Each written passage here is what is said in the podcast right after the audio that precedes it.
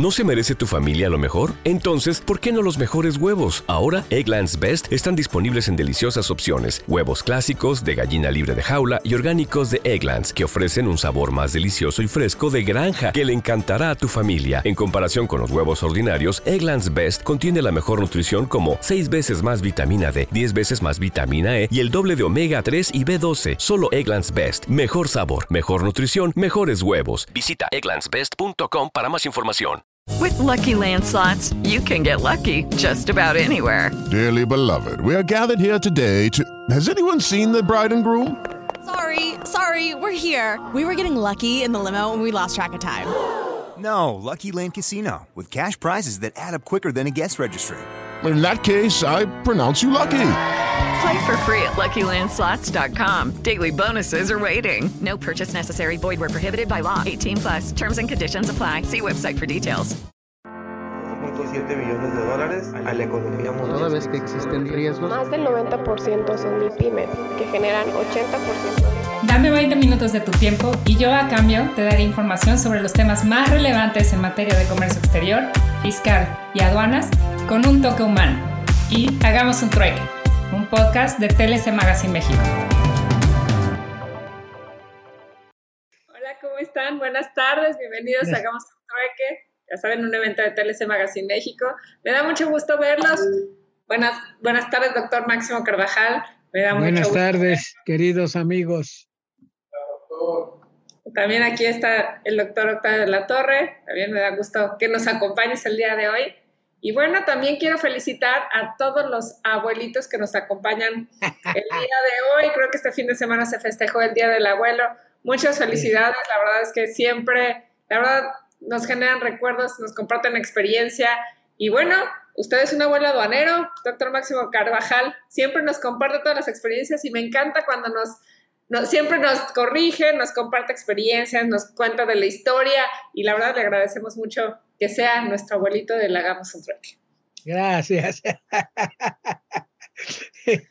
Y también a todos los que nos acompañan, pues muchas gracias por acompañarnos. Y bueno, el día de hoy tenemos un trueque muy interesante. Nos acompaña el maestro Omar Lara. No lo veo por aquí todavía. Así que mientras veo si nos acompaña o no, permítanme el por favor compartir un dato peque del trueque, por favor. El PEC.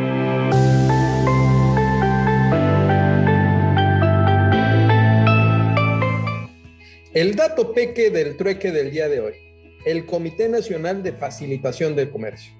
Pues el día de hoy, 29 de agosto del 2022, se publica el acuerdo que modifica el diverso por el que se crea, con carácter permanente, el Comité Nacional de Facilitación de Comercio. Algunos puntos que te pueden interesar es que desde el 22 de enero del 2021 se crea con carácter de permanente este comité tan importante e incorpora meses después a la CEMAR y también a la Agencia Nacional de Aduanas de México. En la estructura del comité participan las siguientes secretarías, la de Relaciones Exteriores, la de Defensa Nacional, la Secretaría de Marina, la de Hacienda y Crédito Público, la de Medio Ambiente y Recursos Naturales, la de Energía, por supuesto la de Economía, la de Agricultura y Desarrollo Rural y la Secretaría de Infraestructura, Comunicaciones y Transportes junto con la Secretaría de Salud. También lo integran con carácter de invitados permanentes con derecho a voz, pero sin voto, a los representantes, por ejemplo, del Banco de México, del Servicio de Administración Tributaria, de la Agencia Nacional de Aduanas de México, de la Comisión Nacional de Mejora Regulatoria, de la Comisión Federal de Competencia Económica. Incluso podrán ser invitados a las sesiones de este importante comité, también con voz, pero sin voto, a los representantes del sector privado. ¿Y de qué consejos? Bueno, del Consejo Coordinador Empresarial, de la Confederación de Cámaras Nacionales de Comercio, Servicio y Turismo, del Consejo Empresarial Mexicano de Comercio Exterior, Inversión y Tecnología, que es CONCE, de la Confederación de Cámaras Industriales de los Estados Unidos Mexicanos, es decir, con Canaco y con Camín, del Consejo Nacional Agropecuario, CNA, de la CAREN y de la CLA. Bueno, pero recordemos que el objetivo principal de este comité es facilitar la coordinación entre las dependencias y entidades de la Administración Pública Federal para el diseño, ejecución y evaluación de programas y acciones en materia de facilitación de comercio. También para la implementación y aplicación de diversas disposiciones vinculadas con el acuerdo sobre facilitación de comercio de quién? De la Organización Mundial de Comercio. Esto con base a la normatividad nacional e internacional. Esta modificación va a entrar en vigor al día siguiente al de su publicación en el diario oficial de la Federación, es decir, mañana.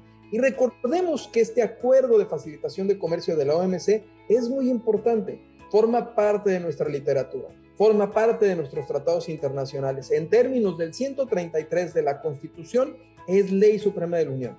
De ahí que este comité, que es el que va a ejecutar estas acciones, sea tan importante. Este es el dato peque del trueque del día de hoy y te invitamos a que te sumes a nuestra lista de seguidores. Revienta la campanita como dicen mis hijos.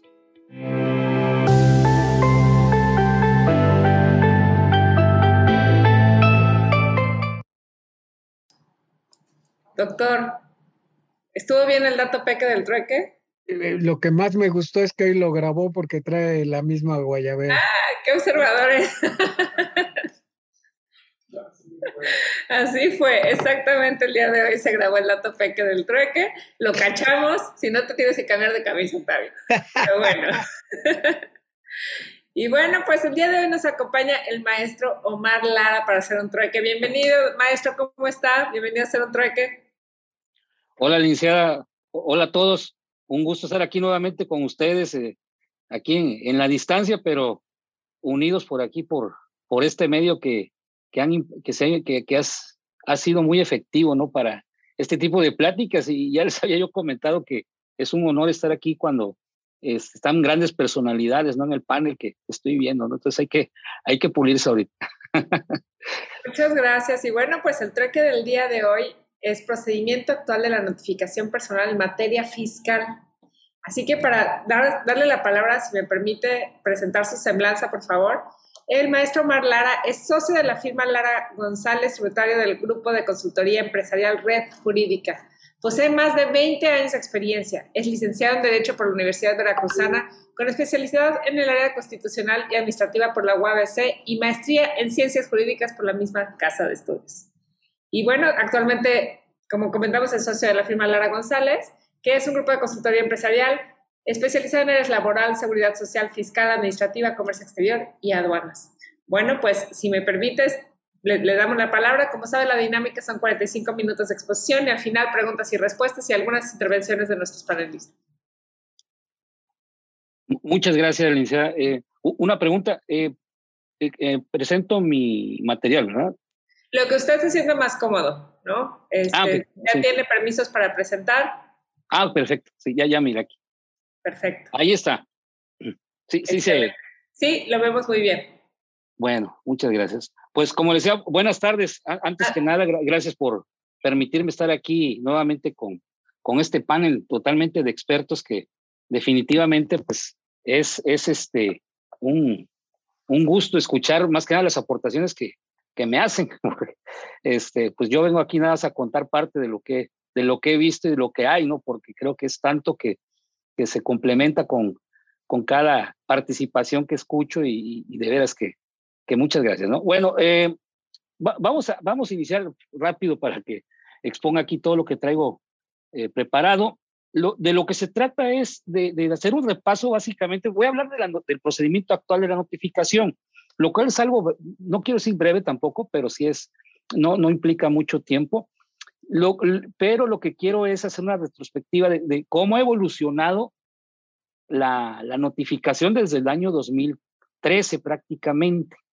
Ha, ha, sufrido algunos cambios que son importantes y hay que tenerlos en cuenta también por, porque a veces impugnamos algunos actos que fueron notificados en el 2014, 2012, 2010, ¿no? y, y, y, ha, y, ha, cambiado este, prácticamente cuatro veces de 2013 a, para este año. Entonces, sí es este, interesante revisarlo. Yo creo que la mayoría conocemos qué es la notificación, pues es un medio por el cual la autoridad nos da a conocer su, un acto administrativo, en el caso de, de, del ámbito administrativo, para que se vincule y surta sus efectos jurídicos, pues se puede exigir. En todo caso, garantizar, pagar, impugnar y todo lo que implica la notificación. Yo creo que aquí básicamente es únicamente señalar que lo que siempre menciono, este, que el, impugnar la notificación, pues no implica la, la ilegalidad ¿no? del acto administrativo. Todo caso, pues el, el hecho de estar en, en aptitud de, de, cumplirlo, de impugnarlo, ¿no? es lo que nos daría el, en, en, caso de que desvirtuemos la notificación, es el resultado que tendríamos. No obstante, ellos sabemos que hay actos administrativos, resoluciones que dependen de un momento específico, de un plazo, de un periodo para notificarse.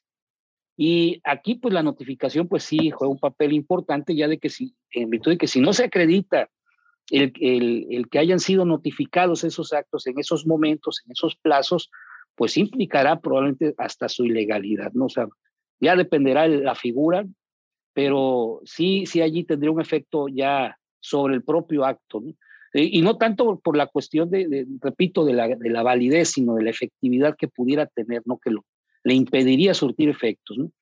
Bueno, sin entrar más en detalle en esos puntos, eh, pues la notificación en este caso que, que, vamos a analizar es en materia fiscal, ya que pues en el ámbito administrativo sabemos que pues hay diversas materias, la fiscal pues tiene su, su autonomía y pues muchos de los actos están regulados por la Ley Federal de Procedimiento Administrativo, de esa no voy a hablar, voy a hablar de la que establece el Código Fiscal de la Federación en su artículo 134. Y, y bueno, pues son varias formas de notificación, como pueden ver aquí en el, en, en el diagrama. Yo me, aboco concretamente a lo que es la personal, aquí está, cuando se trata de citatorios, requerimientos, solicitudes de informes o documentos, actos administrativos que puedan ser recurridos, pues bueno, es la notificación personal. Adicionalmente vemos aquí pues que está aquí el buzón tributario, correo certificado, son otras formas de dar seguridad para que se entere el particular de, de, ese acto, de eso se trata, de esa seguridad que se debe brindar, ¿verdad? Para que pueda enterarse.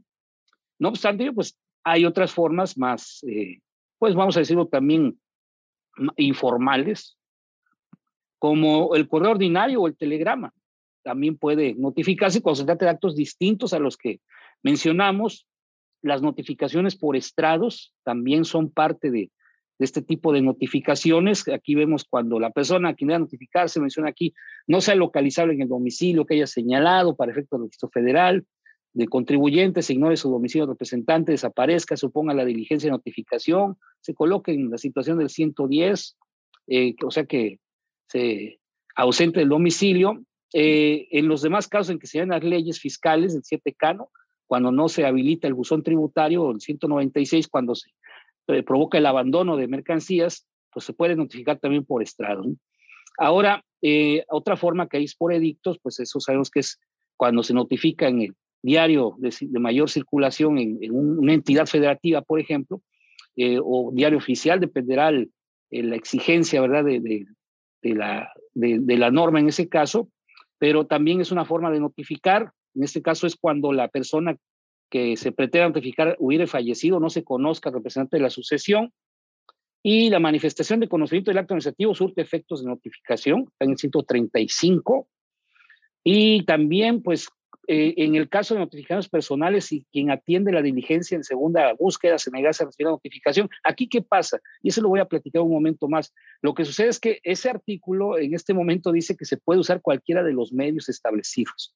Entonces, ahí es un, ahí algo que pues sí da un poco de inseguridad, ¿no? Porque pues que notifiquen por telegrama por correo ordinario, pues sí se complica, ¿no?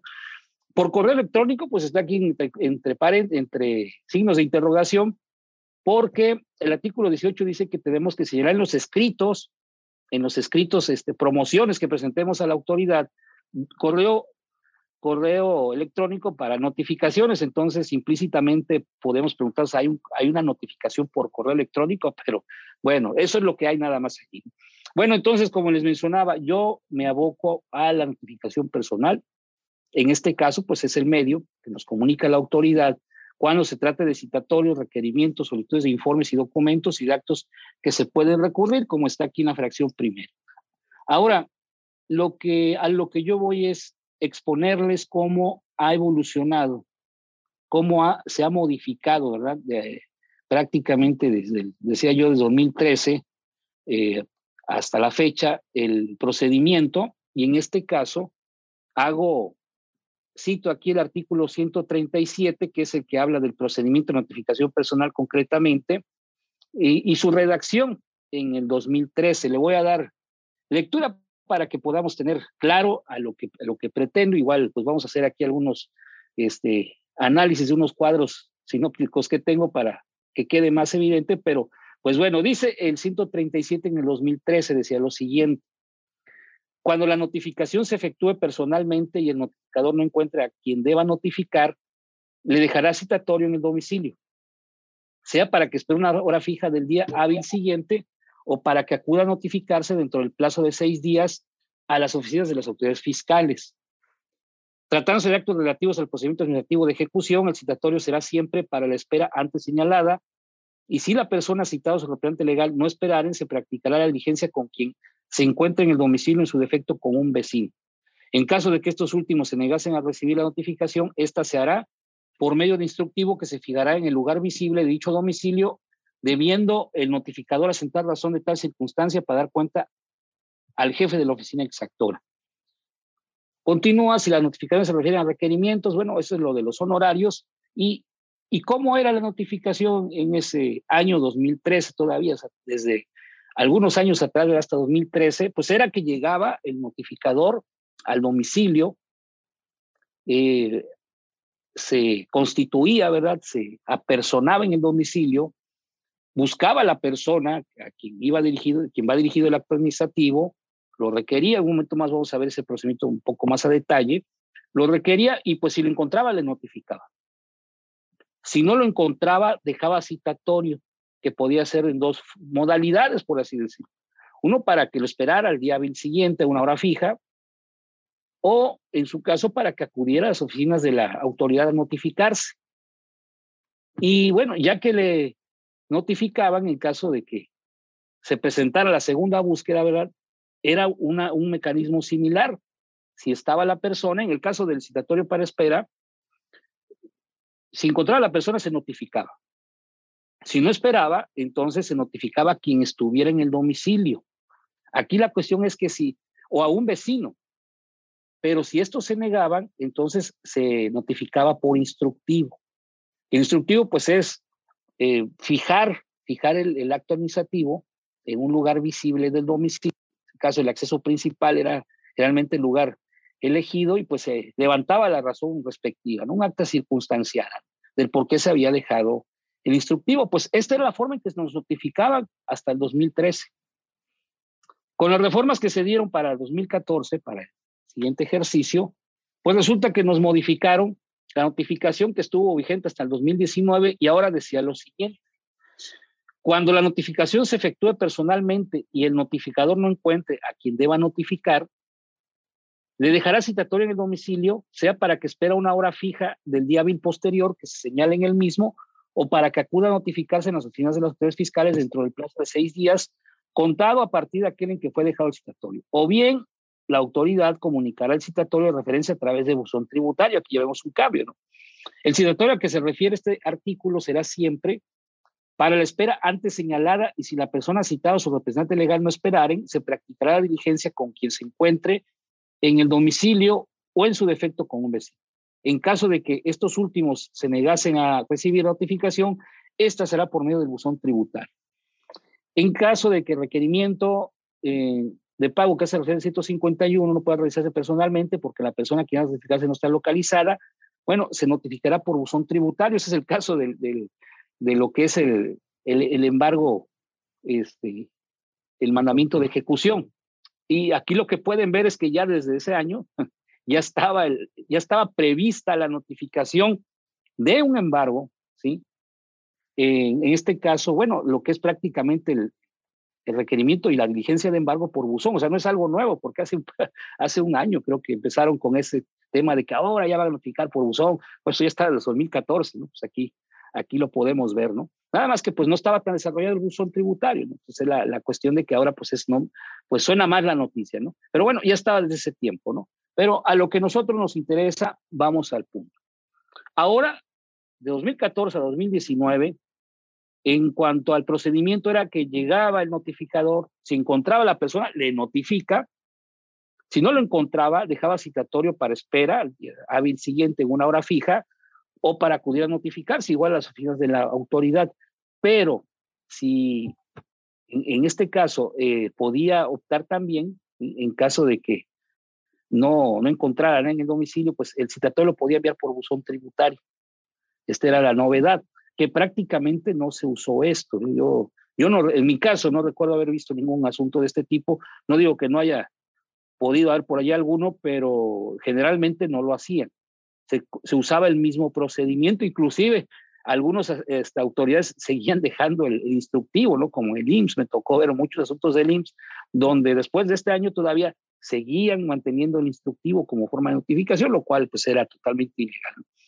Pero ya en la segunda búsqueda de lo mismo, eh, llegar, requerir, buscar a la persona, al destinatario, si estaba, si esperó, se le notificaba, si no esperó, se notificaba a quien se encontrara en el domicilio, con quien se diera la, diligencia o con un vecino en su defecto, ¿no? Pero si estos se negaban, otra vez se habilitaba la notificación por buzón tributario.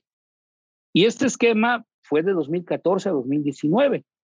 Bueno, vinieron reformas nuevamente para el ejercicio 2020, ya más reciente, y nos quedó esto, ¿no? Dice, cuando la notificación se efectúe personalmente, y el notificador no encuentre a quien deba notificar, le dejará citatorio en el domicilio fiscal para que espera a una hora fija del día hábil posterior que señale en el mismo y en caso de que tampoco sea posible dejar el citatorio, debido a que la persona que atiende se niega a recibirlo, o bien nadie atendió la diligencia en el domicilio la notificación se realizará conforme lo señalado en el artículo 134, fracción tercera de este código. Aquí entraron ya los estrados, los famosos estrados que se alegó mucho también de esta situación. El citatorio a que se refiere este artículo será siempre para la espera antes señalada y si la persona citada o su representante legal no esperaren, se practicará la diligencia con quien se encuentre en el domicilio o en su defecto con un vecino. En caso de que estos últimos se negasen a recibir la notificación, esta será conforme a lo señalado en el artículo 134, fracción tercera de este código. Otra vez los estrados. Y bueno, también aquí pues hubo mucho revuelo en cuanto a la posibilidad de notificar por estrados, eh, ya que previamente pues era por buzón tributario. Bueno, había una, había una, este, pues vamos a decirlo, una eh, preeminencia de la notificación personal y después el buzón tributario. ¿no? Ahora no la hay. Ahora indistintamente la autoridad puede en algunos casos, cuando no hay facultad reglada de identificar personalmente, sí puede optar por usar el buzón tributario en vez de notificar personalmente. Bueno, la cuestión aquí es, en este caso, eh, bueno, aquí está también lo de la cuestión de, de lo que es el, el, embargo, pues lo que es este de, la diligencia del PAE, ¿verdad? El, requerimiento y, diligencia de embargo, también por buzón tributario, pero esto es lo que me interesa en este momento. Para 2020 se utilizó este, este, este, procedimiento, que es muy similar. Se encuentra la persona, se notifica. No se encuentra, se deja citatorio para la espera. Se elimina lo de ir a, las oficinas de la autoridad. Ya no hay ese, esa modalidad. Ahora el citatorio es solo para espera. Y si en la espera no se encuentra nadie, o más bien, si en ese momento no se encuentra nadie o se niega a recibir citatorio quien esté en el domicilio, la notificación se hará por estrados. Eso es lo que también se introduce aquí. Ahora, el citatorio se puede notificar por estrados. Fue lo que estaba en el 2020. ¿no? En la segunda búsqueda, pues es muy similar. Llega el notificador, requiere, se cerciora, y si la persona esperó, se le notifica el destinatario o su representante. Si no esperó, se notifica quien esté atendiendo la diligencia en el domicilio o en su defecto a un vecino, y si estos se niegan, se notifica por estrados. Bueno, esta fue la notificación donde ahora estaban habilitados los estrados en caso de que no se pudiera lograr la notificación. With Lucky Land you can get lucky just about anywhere. This is your captain speaking. Uh, we've got clear runway and the weather's fine, but we're just going to circle up here a while and uh, get lucky. No, no, nothing like that. It's just these cash prizes add up quick. So I suggest you sit back, keep your tray table upright, and start getting lucky. Play for free at LuckyLandSlots.com. Are you feeling lucky? No purchase necessary. Void where prohibited by law. 18 plus terms and conditions apply. See website for details. Directa con, con el destinatario. ¿no? Esto duró prácticamente, como les mencioné, 2020, ¿sí? Y para 2021, para el ejercicio 2021, vuelve a reformarse el artículo. ¿Y qué es la forma actual que tenemos? La forma del procedimiento actual. vamos a ver una comparativa de, de estas formas.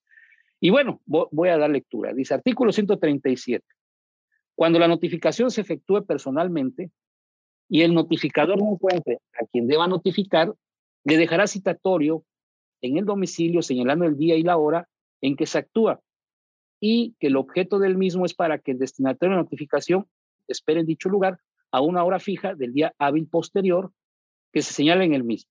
En caso de que en el domicilio no se encuentre alguna persona con quien pueda llevarse a cabo la diligencia o quien se encuentre o niega a recibir citatorio, se niega a recibir el citatorio, este se fijará en el acceso principal de dicho lugar y de ello el notificador levantará una constancia. Aquí regresa el instructivo, pero ahora en el citatorio. Recuerden, en el 2013, hasta el 2013 era el instructivo, pero para el acta de notificación. Aquí es para el citatorio. Vuelve el, vuelve el instructivo. Ya quitaron notificación por buzón del citatorio y notificación por estrados del citatorio. Ya, ya no hay esa forma para, para a partir de 2021. Y también la cuestión de notificar en las oficinas de, de la autoridad. Bueno, continúo. El día y hora de la cita, el notificador deberá constituirse en el domicilio del interesado y deberá requerir nuevamente la presencia del destinatario y notificarlo. Pero si la persona citada o su representante legal no acudiera a la cita, se practicará la diligencia con quien se encuentre en el domicilio o en su defecto con un vecino. En caso de que estos últimos se negasen a recibir notificación, esta será por cualquiera de los medios previstos en el artículo 134, que eso es lo que les digo, lo, lo grave, ¿no? Y nada más para recordar, o un poco, los medios de notificación, pues son cualquiera de estos que están aquí. Bueno, este no, ¿verdad? Cualquiera de estos que ven aquí, pues el artículo es muy claro, cualquiera de los medios del 134, no dice eh, por buzón tributario, por estrados, o sea, por correo ordinario, sería, claro que definitivamente ese sería totalmente, vamos a decirlo, atendiendo a la seguridad jurídica inconstitucional, hasta eso, ¿no? Eh, por telegrama, por, inclusive por estrados, ¿no? O sea, sería una cuestión, lo, lo, que, lo que se busca es que siempre haya una seguridad, una certeza de que el destinatario, el particular, se va a enterar. Y el estrado, pues es una notificación que pues no es tan, tan segura, o sea, hay cierta incertidumbre. Ahora, correo ordinario y telegrama, pues sería también. Entonces, pues allí, eso es lo que tenemos actualmente en este caso de 2021, la forma en que termina el, el procedimiento de notificación, ¿no? con una notificación por cualquiera de los medios. O sea, ya ni por buzón tributario, ¿no? Entonces, pues es algo que sí hay que considerar Inclusive, aunque no es del tema, bueno, y aquí está otra vez lo del, lo del buzón del, del, requerimiento de pago y, embargo, no sé qué, les digo, está desde 2014, no sé por qué se hizo mucho revuelo el año pasado, ¿no? Pero, pues bueno, ahí está, creo que porque se modificó por ahí también algo del, del, del, PAE, por eso fue ese revuelo, pero pues prácticamente ya estaba, ¿no? Eh, a lo que yo voy es que les decía yo, aunque no forma parte de la notificación personal, recuerden que eh, del, año pasado, o sea, las modificaciones que se hicieron para este ejercicio, a partir de este ejercicio, lo que es la notificación por estrados ya no prevé la, la, fijación del, del, acto, del, original, ¿verdad? En un lugar eh, abierto al público de las oficinas de la autoridad notificadora. Ahora solamente prevé la notificación electrónica. Las autoridades siguen, siguen fijando físicamente el, acto, ¿eh? pero el artículo 139 ya no prevé esa forma. Entonces también eso hay que tenerlo en cuenta para no nos tome de sorpresa, ¿no? pero igual también para verificar que la autoridad esté cumpliendo. Ahora, eh, bueno, esta es la forma de que está ahora actualmente 2021 a la fecha. Se encuentra, se notifica, si no se encuentra, se deja citatorio para espera. Si no se encontró a nadie, que ahí es donde puede entrar de todo, puede decir el, notificador, no encontré a nadie. Eh, o se niega a recibir citatorio, este se queda por instructivo, o sea, se fija en un lugar visible, un lugar visible del domicilio y se levanta una constancia. al día, el día hábil siguiente, el día de la cita, si encuentran a la persona, si esperó, se le notifica. Si no esperó, se notifica a quien atienda la diligencia o con un vecino.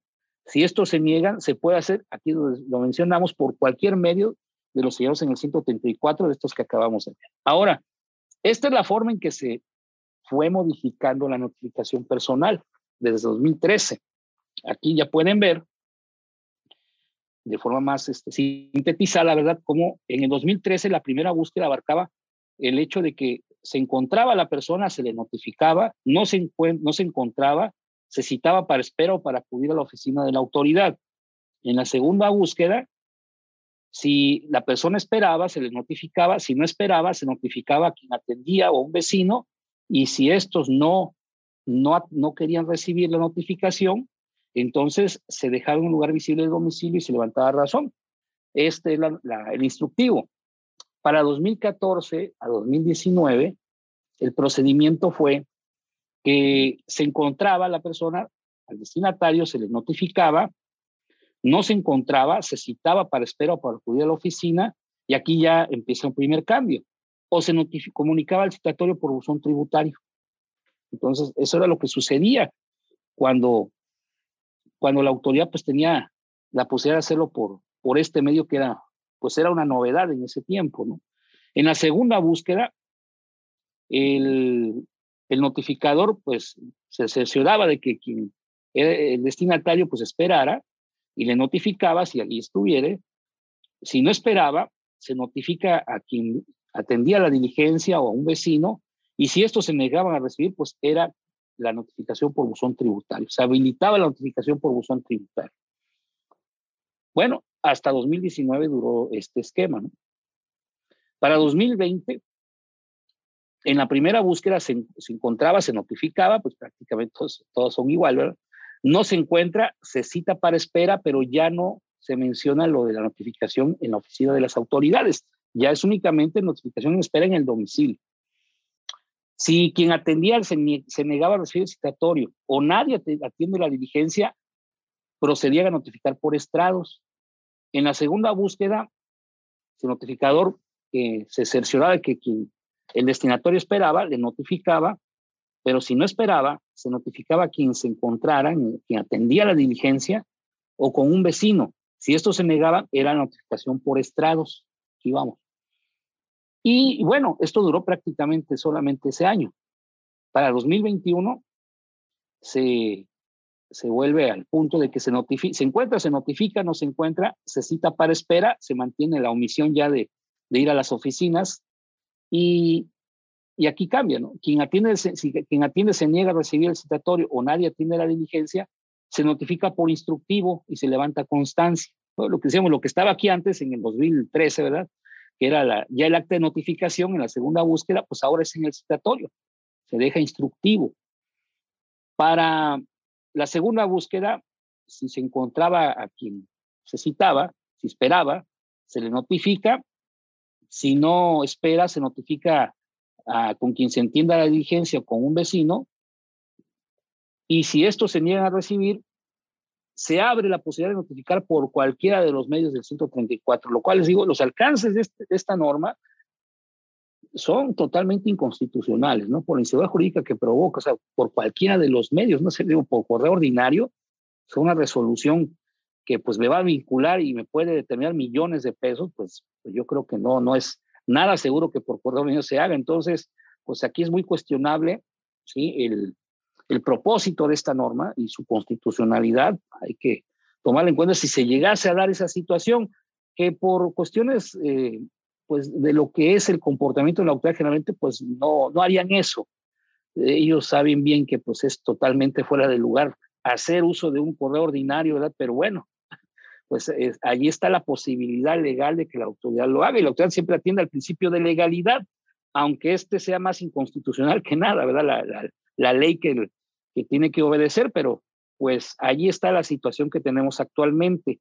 Ahora, miren, yo, yo lo que he visto en, la, en la, práctica, en, en, el SAT, pocas veces, pero en otras autoridades, este, incluso por la cuestión de la coordinación fiscal, ¿verdad? De, las, de los impuestos coordinados, entre comillas, ¿no? Coordinados, pues que se llegan a utilizar todavía esquemas que estaban previstos para el año 2019, ¿sí? como el hecho de este, no, no dejar el, el, instructivo, ¿sí? Eh, cuando no se encuentra la persona. O sea, no, se deja ese instructivo o en su caso se, se puede mencionar ahí que se va a notificar por estrados. Entonces, son cuestiones que ya no se pueden dar. Actualmente esta es la, la, la forma, el procedimiento legal que se debe seguir para que la autor notifique legalmente alguna resolución. El, el hecho de que se hayan eliminado, inclusive este, todavía me tocó ver uno de, un, una notificación en 2018 utilizando para lo que es el, el, acta de notificación, el instructivo, lo cual pues ya para nada era viable. ¿no? Pero sí, sí es necesario revisar porque, bueno, eh, en el caso de la autoridad notifica por, por buzón tributario y lo que les decía hace un momento, sí se puede notificar por cualquiera de los medios, ¿no?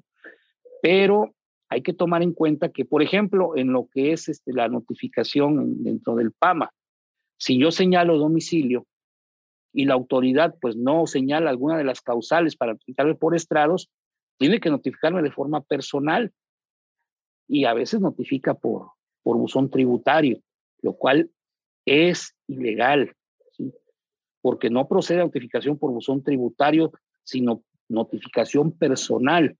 Yo, yo creo que a veces la autoridad considera que usar, eh, por lo que dice el 131 fracción cuarta en su el, este, perdón, el 134 fracción primera, cuando dice que los documentos, los actos que se notifican personalmente y por buzón y por correo certificado, pues, pues allí los menciona y pues pareciera que puede utilizar cualquiera de esos tres, ¿no? Pero no, cuando es facultad arreglada, tiene que respetar ese, e, esa, ese tipo de notificación y la notificación, les repito, de, de lo que es dentro del PAMO, inclusive del PACO, me parece también, pues debe ser personal cuando no existe una causal para notificar por estrados. No, no es reiterado, ¿eh? tampoco quiero decir que todo, todas las aduanas están haciendo eso, ¿no? Pero sí me he encontrado, sí me he encontrado ese tipo de situaciones, ¿no? Bueno, y a veces no la aduana, sino la, la de recaudación, ¿no? Que es cuando ya le envían la determinación, ¿no? Del, del crédito. Entonces hay que tener en cuenta todo esto y además, pues este esquema de notificación. Y les decía yo, esta situación esto del 134, que cualquier medio, pues yo creo que sí es totalmente fuera de lugar, ¿no? No, no debe darse, este, yo les repito, no he visto que se haga eso tampoco, pero pues bueno, está abierta la posibilidad. Eh, yo creo que la notificación por estrados, en este caso, en el 2020, que estaba este, este régimen de notificación, pues se elimina porque tal vez resultó problemático para la autoridad. Y ahora, pues aprovechando la cuestión de, del buzón, yo creo que va más enfocado este 134 que se haga por el buzón, pero yo creo que hubiera bastado con que señala que se notifique por buzón tributario, ¿no? Ya queda aquí para la autoridad pues optar en lo que es la, la, segunda búsqueda, ¿verdad? Entre buzón tributario estrados, pero les digo, está abierto otros medios.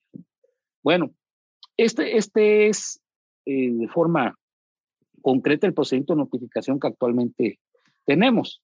En este caso, el notificador en la primera búsqueda, conforme al 134, fracción primera, notificación personal, ¿verdad? Conforme al 137, se apersona en el domicilio señalado en el acto administrativo. Se cerciora de que se encuentra en el domicilio correcto. Y allí, pues, lo que debe verificar, el, debe hacer constar el notificador es que lo hizo. Hay algunos criterios de, de salas que consideran que el, el, no haber asentado de puño y letra el domicilio, aunque esté impreso en, en, el, en, la, en el inicio de, de la, del, del, acta o, o, de la constancia de notificación, ¿verdad? Aunque esté impreso allí o en el acto administrativo mismo, ¿verdad? No releva al notificador de anotar, porque ese es el seleccionamiento. O sea, no es, no es señalar con, eh, que es el domicilio por coincidir con las placas de vialidad. ¿no? o porque me lo dijo tal persona, ¿no? Se tiene que anotarse porque es el cercioramiento que él hace. El, yo, yo he notado, de hecho, inclusive está alguna idea, digo, no, no de forma tan expresa, pero una idea en, algunas jurisprudencias, que es donde se basan estos, estas salas, pero este, algunas pudiera decirte, no, pues el hecho de que te señale que coincide con el domicilio de, que viene señalado en el acto administrativo es suficiente, bueno, puede darse, ¿no? Pero sí, este, el, el notificador debe cerciorarse y para eso debe anotar, no nada más señalar que coincide con el, con el domicilio que está en el acto administrativo. Digo, lo puede señalar, pero anotando el domicilio. ¿no? Sí, es segundo lugar, pues ya que está personado y cerciorado del domicilio, debe requerir la presencia del contribuyente o su representante legal, eh, bueno, quien lo atienda. En este caso se debe, eh, ya identificado, ¿verdad? Ya que identificó también a la persona, pues requerirle eh, la presencia de este destinatario, en este caso de una de, una persona moral, pues sería representante legal, ¿no? Con eso bastaría. Una persona física no hace falta que también llame a su representante, únicamente con que pregunte por la persona física sería más que suficiente. Pero si este no se encuentra, se cerciora de ello, sea, por el dicho de la persona de que no se encuentra, y lo cual debe anotar que señala que no se encuentra. Esto puede estar preimpreso pero debe ser una razón por lo menos. No se encuentra porque salió del domicilio. Ese es el cercioramiento. También es un requisito jurisprudencial, ese cercioramiento. Porque si solamente dice que no se encuentra, pues bueno, no consta que efectivamente eh, eso lo advirtió el, notificador. Podrá ser algún sentido común. Bueno, si allí dice que no se encuentra, pues se entiende que no estaban. Pero no, habla ese, e-, ese criterio que sí se debe cerciorar, por lo menos, o indicar que así eran. Y ya que se cercioró, se procede a eh, pues también a identificar a quien le va a dejar citatorio, ya identifica, pero también vuelve a identificar, más que nada para precisar a quién le deja el citatorio, cuál es el nexo de esa persona con, con, el, con el destinatario del acto, que no se encontraba allí por causas accidentales y bueno, le entrega el citatorio para que se lo entregue al destinatario y este pues será para el día siguiente, dentro de una hora fija, ¿no? Del día siguiente. Bueno, eh, si la persona que atiende al notificador se niega a recibir el citatorio o el notificador no encontró a nadie, aquí es donde ya viene el instructivo. Y el instructivo, repito, es dejar el acto administrativo y el acta circunstancial respectiva del, del instructivo en un lugar visible. Les comento, les comento generalmente es el, el acceso principal porque pues sucede que a veces por debajo de la puerta, se dejó debajo de la puerta. He encontrado ayer unos que que eso no es eh, dejarlo en un lugar visible, entonces pues hay que considerar también esto, ¿no? Que esté un lugar, principalmente es el acceso a, al, domicilio para que pues quien llegue se cerciore de que ahí está ese instructivo y, se entere de ello. Pues sería el caso de la primera búsqueda, ¿no? Ya en la segunda búsqueda es algo similar, tiene que repetir el notificador, aunque en, en, la, en, la, diligencia previa se haya personado, pues se persona y tiene que cerciorarse nuevamente del domicilio. Es una exigencia. Podemos decir, bueno, pues si ya sabe que está en el domicilio, ¿no? si ya, los, ya lo hizo constar en el, en el acta previa del citatorio, ¿por qué en la segunda lo debe hacer? Bueno, es lo que exige precisamente el, el, la norma ¿no? y también los criterios. Tiene que volver a anotar nuevamente en, el, en la constancia, en este caso para dejar el acta de notificación, pues de que se encuentra en el domicilio, porque coincide con las calles tal y tal, son las del domicilio, ¿verdad? Con el que viene en el acto. Eso es lo que debe decir. No nada más coincide con el, con el domicilio indicado en el acto administrativo. Bueno, se apersona nuevamente, requiere nuevamente la presencia del destinatario, pues a quien está atendiéndolo, identificado previamente, y lo mismo. Eh, pues tiene que cerciorarse de la ausencia en caso de que no se encuentre. Si se encuentra, pues le notifica, pero si no se encuentra, pues se cerciora de esa ausencia, eh, señalando, eh, puede ser, hay, variantes, ¿no? Pero generalmente debe constar que se le dice que no se encuentra. Esto puede estar de forma manuscrita o preimpresa, lo cual no es ilegal. Ya se ha determinado por criterios que esto no es ilegal, tener un formato preimpreso. Se decía, bueno, es que si dice que no está y consta preimpreso, Entonces, el, formato contiene elementos que no se podían saber hasta ese momento. Bueno, eso ya no, ya no, está, ya no opera tanto ese argumento. ¿no? Se dice, bueno, es que se, se, utilizan diversos formatos, entre ellos el formato que indica que la persona no se encontró. Y pues lo que sí debe, debe mantenerse es ese cercioramiento.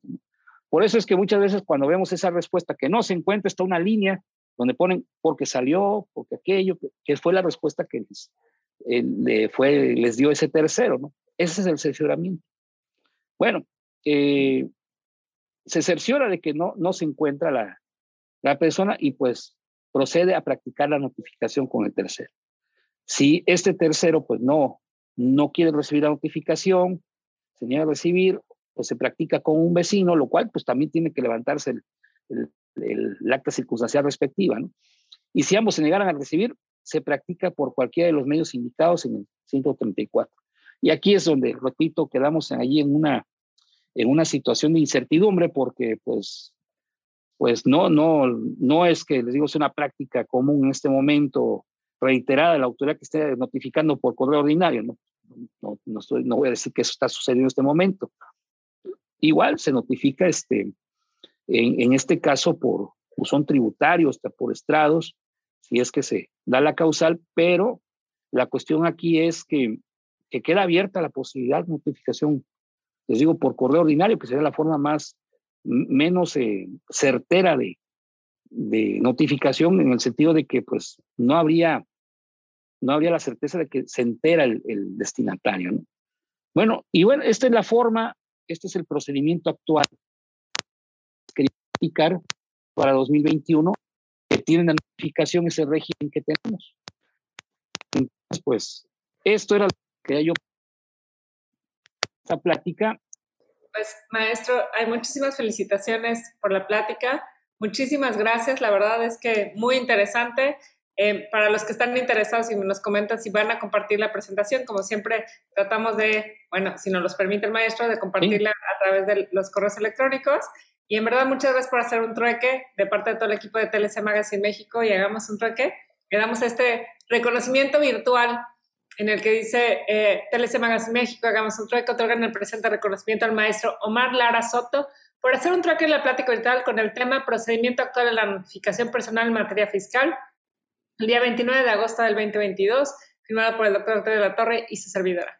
Muchísimas gracias, maestro, me dio mucho gusto verlo y, bueno, escucharlo hacer este trueque. Gracias, Daniela, gracias, eh, maestro Octavio.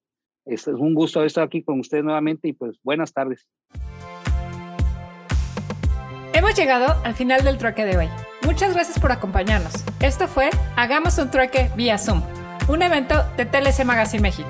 Si te gustó esta plática, no olvides compartir cada evento con tus contactos, para que así continuemos esparciendo conocimiento y nos mantengamos actualizados. Encuentra todas nuestras pláticas a través de nuestra plataforma de educación en línea ingresando a www.tlcmagazinemexico.com.mx en la sección de cursos, donde podrás verlas nuevamente sin costo. Si estás interesado en algún tema específico, envíanos un mensaje a través de las redes sociales de TLC Magazine México y buscaremos un experto que pueda aclarar tus dudas. Esto fue Hagamos un trueque. With the Lucky Land slots, you can get lucky just about anywhere. This is your captain speaking. Uh, we've got clear runway and the weather's fine, but we're just going to circle up here a while and uh, get lucky. No, no, nothing like that. It's just these cash prizes add up quick. So I suggest you sit back, keep your tray table upright, and start getting lucky. Play for free at LuckyLandSlots.com. Are you feeling lucky? No purchase necessary. Void where prohibited by law. 18 plus terms and conditions apply. See website for details.